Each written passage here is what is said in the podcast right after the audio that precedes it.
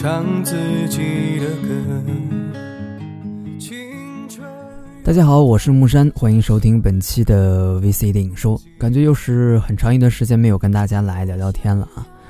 呃，话说这两天呢，一是忙，二呢估计也是这个天气不是特别的好，因为感觉这两天呢，我所在的城市啊下了几场大雨，然后雨一停呢，就觉得天就热起来了，所以我估摸着啊，应该是夏天快到了。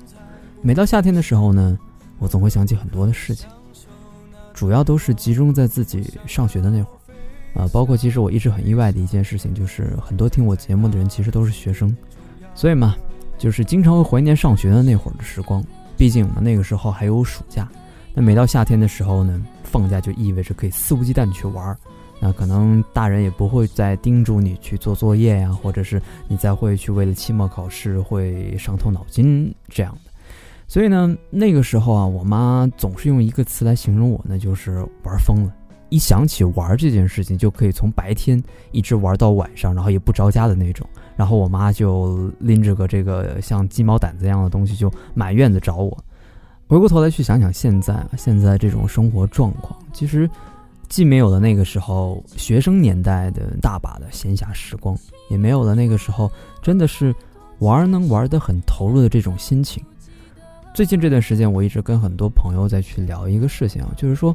他们现在对于玩这件事情的一个看法，那很多人跟我说，其实现在因为工作啊、生活的压力非常的大，其实真的想很投入的去玩，比如说我们可能会去玩 PS 啊，或者是玩实况，就是真的想安安静静的坐下来去体会游戏的快乐，都是一件特别难的事情。所以啊，想起了老人说的那句话：什么年纪啊，做什么事儿，因为过去了。就结束了。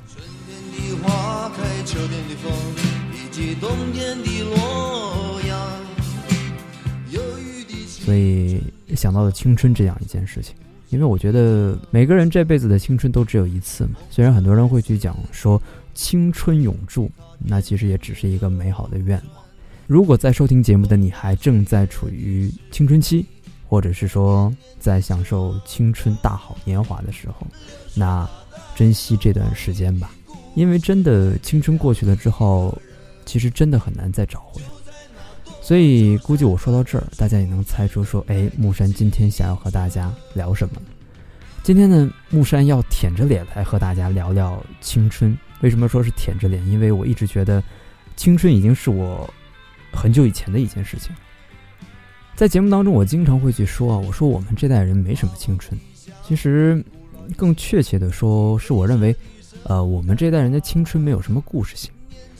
即便有呢，其实每个人的故事都不太一样，所以也很难说有什么共鸣。所以又有人经常问我说：“哎，木山，那青春到底是什么呢？”其实青春到底是什么，我也说不好，因为我觉得我的青春里面都是迷茫和好奇。就像前段时间我在微博上，在做这期节目之前，也在和大家去聊说：“哎。”大家觉得自己的青春是什么样子的？那也有一个朋友啊，啊，也唯一的一个朋友跟我讲，他说他的青春里面都是迷茫。其实我觉得“迷茫”这个词对于很多人来说都是青春的一个代名词，对于我来讲也是一样的。因为那个时候就会迷茫于说，哎，将来要做点什么呀？也好奇着说，哎，成人世界到底是什么样子？我相信还会有人去说，他们的青春里面还有别人家的孩子什么的。但其实。很恬不知耻的去说啊，其实我在那会儿就是你们口中的别人家的孩子，因为那时候自己特别的听大人的话，学习成绩也好，所以我那时候一一直在说我没什么青春。那至于说现在可能在过一些相对来讲比较叛逆的生活嘛，那今天节目开始之前的闲话有点多，那我到底今天要和大家来聊什么电影呢？其实关注我微博的人应该也知道啊，今天要和大家来聊的电影是姜文执导的《阳光灿烂的日子》。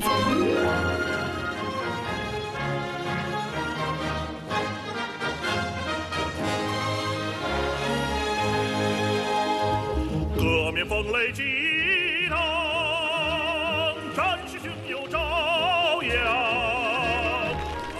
其实这部电影呢，离我们这代人相对而言会有点远，但是也正因为我们不知道那个年代的事情，所以才会觉得那是一个极富浪漫主义色彩的年代。其实浪漫主义这个东西，我们很难去界定它的好与坏，因为很多时候好与坏是伴随而生。比如说，我们都说我们活在了新中国最好的一个时代，但在这个时代里面，我们又看到了很多不好的一面。所以，好与坏永远都是相对而来。我爸爸他们部队接受了新任务，要去贵州进行三支两军工作，当军代表。无论怎么说，可能是出于好奇的原因吧。我对于那个年代的故事特别的，嗯，有一种求知欲，所以呢，我能捧着王小波的《黄金时代》去看一个下午，也能煞有介事的去看莫言的《生死疲劳》，那就好像这是一部当代的神曲一样。所以，当我们试图去了解我们不知道的年代的事情，那其实有两种很好的途径，一个是看书，一个就是看电影。回过头来，我们继续来说《阳光灿烂的日子》。那影片呢，是从一曲《毛主席啊，革命战士祝您万寿无疆》当中开始。那这样一首歌呢，其实极富代表性，因为很多人听到这首歌就会想到从六六年到七六年的那段时间。那么从这样一首歌当中，我们看到了一个不属于我们的时代。我经常会在我旅行的路上去问很多看上去上了年纪的人，当然也有很多其实看上去没那么老的人。就会问他们说，七零八零年代的时候，他们的生活到底是什么样子？其实没有多少答案，所以有的时候我真的是很无奈的，只能去从电影当中和小说当中去了解我想象中的那个年代。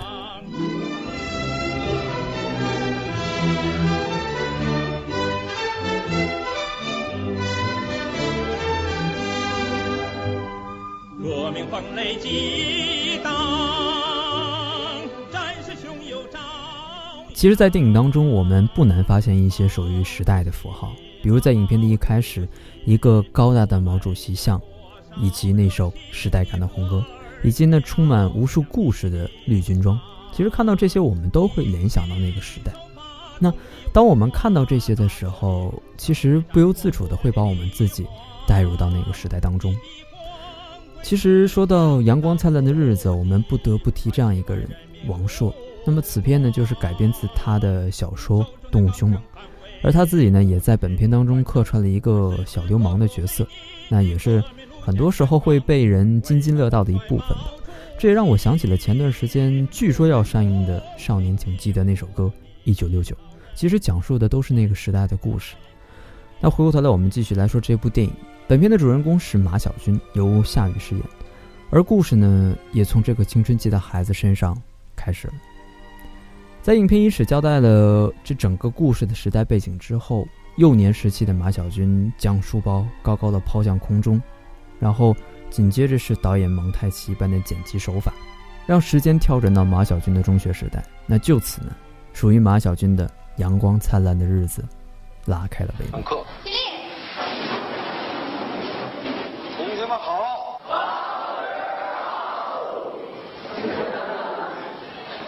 不要笑。很简单的一个物理现象。坐下。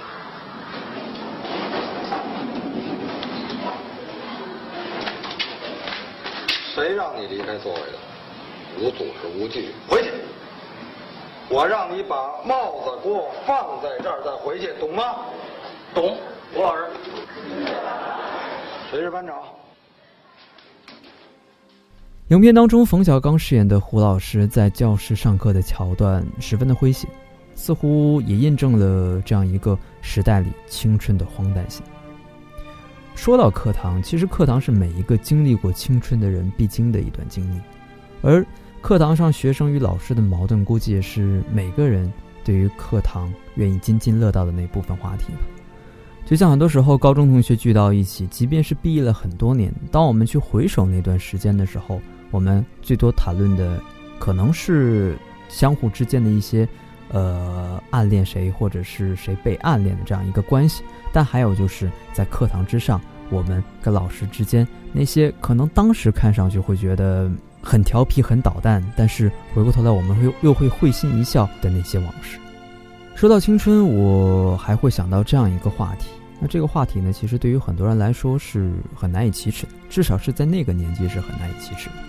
就像我们。第一次会好奇说：“诶，当我们遇到陈勃啊，或者是遗精，以及女孩子第一次遇到月经这种事情一样，其实我们那个时候对于性是非常的懵懂和无知，但同时又充满着好奇，因为这也是我们青春的一部分。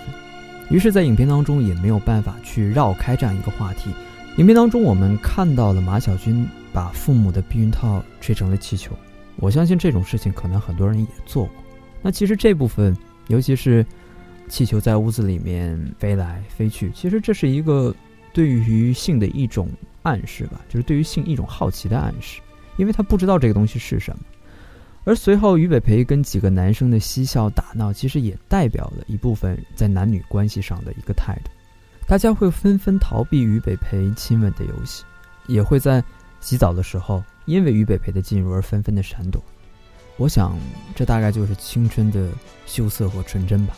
就像那个时候，我们一旦谈到男女关系，哪怕是几个人在身边起哄，可能你都会红着脸，呃，甚至有些恼羞成怒，因为我们把这件事情看得很严重。因为这个东西是，可能是我们在青春时期，呃，占据我们很大内心思想的一部分。所以，当我们这一块圣土。被人破坏的时候，我们会给出一种很强烈的反应。所以在影片当中，我们同样可以看到类似的片段。我们看到刘玉苦因为养稿看到被水淋湿的于北培而勃起，进而打了他一记耳光，并且说了一句话：“说你丫怎么这么流氓？”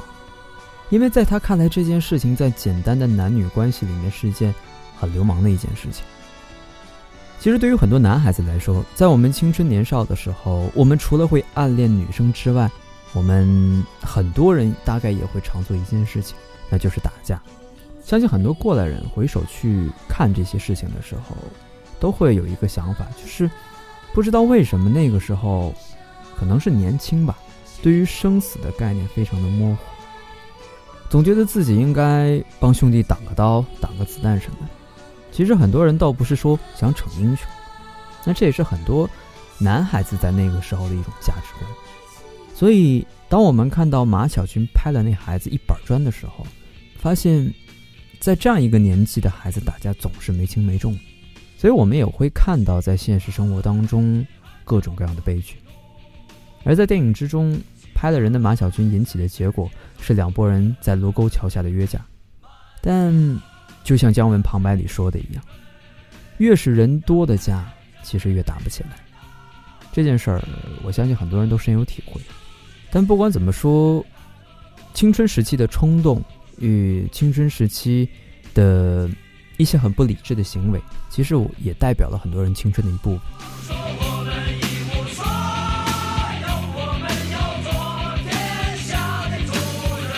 我们话说回来，继续来聊这样一部电影。就像之前说的，在青春时代当中，男女关系是非常的微妙的。无论是说男生对于女生，还是女生对于男生来讲，很多时候都应了那样一句歌词，叫做“爱你在心，口难开”，所以才会有那么多暗恋的故事。也有很多人在长大之后，可能步入婚姻生活之后，也依然会在某个时间点去怀念青春时代暗恋的那个对象，因为对于很多人来说，青春时期的爱情可能才是。最完美的，联系到我们今天聊的这部电影《阳光灿烂的日子》，所以还要来讲一下本片的女主人公米兰。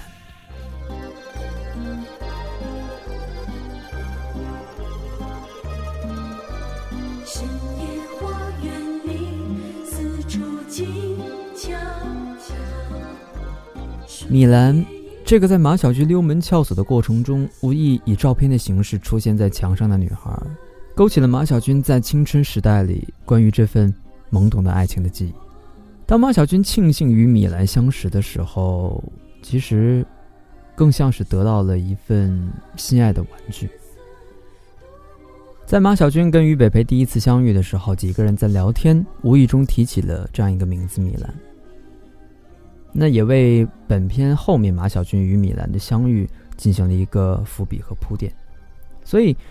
当马小军知道照片里的女孩就是米兰的时候，他很兴奋，就好像别人一直想要得到的一件东西被他捷足先登了，就跟很多小男生一样，他会想去向身边的好朋友去炫耀，所以他把米兰介绍给他几个好朋友，而米兰和马小军之间的关系也成为了后续故事当中的一个主要的矛盾。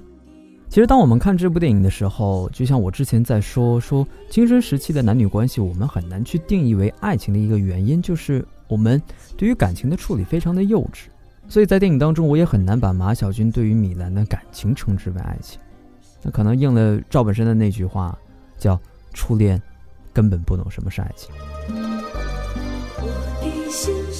但是在那样一个年纪，对于好感其实是实实在在。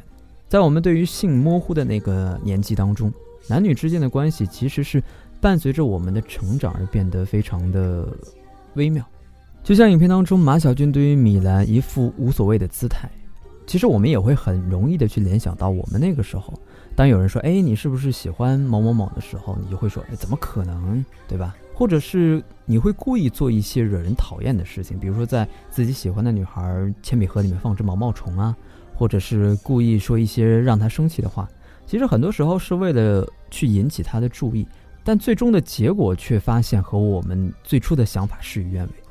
那这也是为什么马小军跟米兰之间的关系在慢慢疏远的一个原因。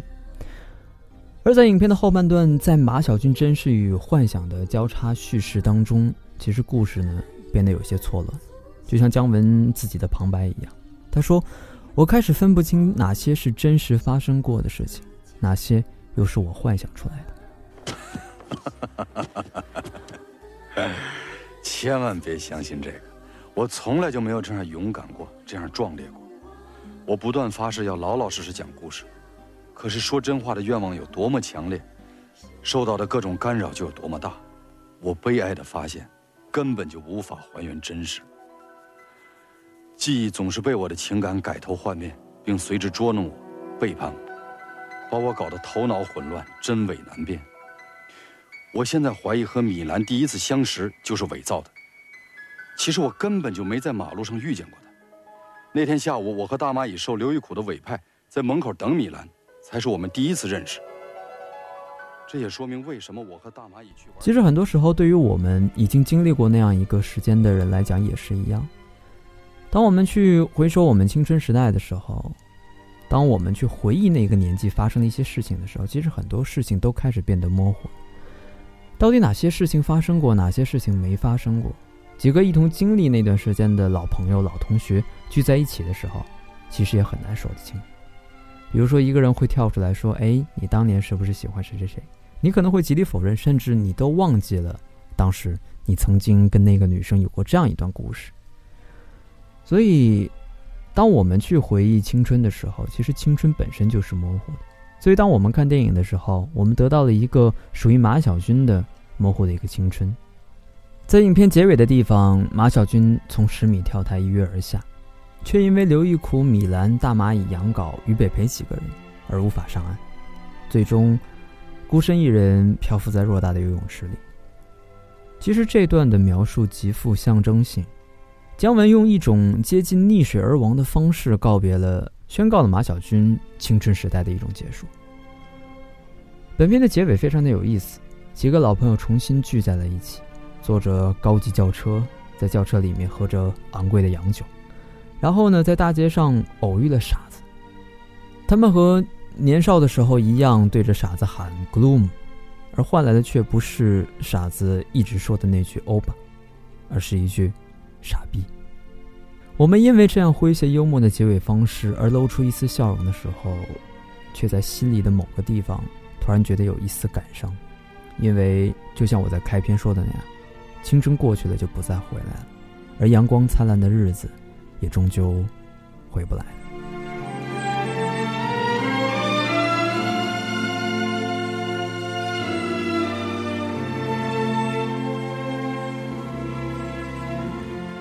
其实很多时候，当我去猜想关于很多电影问题的时候，我总会加入自己的一些臆想。而我自己想呢，估计这也是为什么我高中的时候我的阅读理解永远是分数最低的一样。很多次，当我去想起“阳光灿烂的日子”这个名字的时候，我会想起我小时候，我妈拿着扫把高举过头顶，面向站在墙角的我，然后掐着腰对我说：“是不是给你点阳光？”你就灿烂。我想这就是我对阳光灿烂的理解吧。但不管怎么说，我还是会怀念那段属于我的阳光灿烂的日子。相信在收听节目的你，应该也是这样吧。